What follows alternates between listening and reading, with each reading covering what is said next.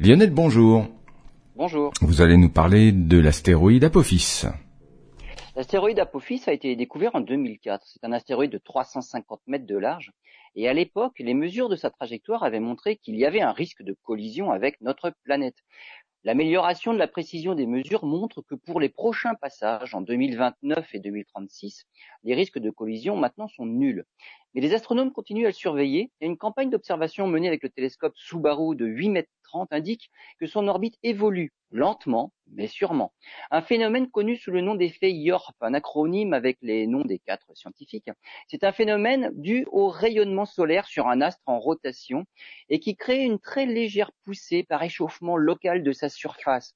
Mais à la longue, l'orbite est modifiée. C'est ce que les astronomes viennent d'observer. À chaque révolution autour du Soleil, Apophis voit sa trajectoire décroître de 170 mètres par an.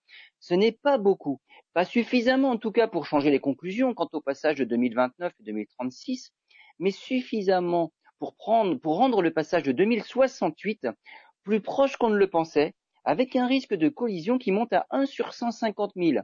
Des chiffres qu'on pourra affiner encore davantage lors de son prochain passage en 2029.